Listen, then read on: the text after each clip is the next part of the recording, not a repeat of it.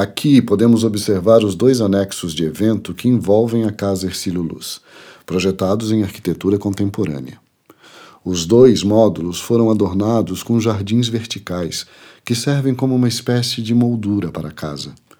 Perceba que os novos módulos se integram à paisagem natural do jardim assinado por Benedito Abud, formando um entorno que destaca o esplendor do palacete.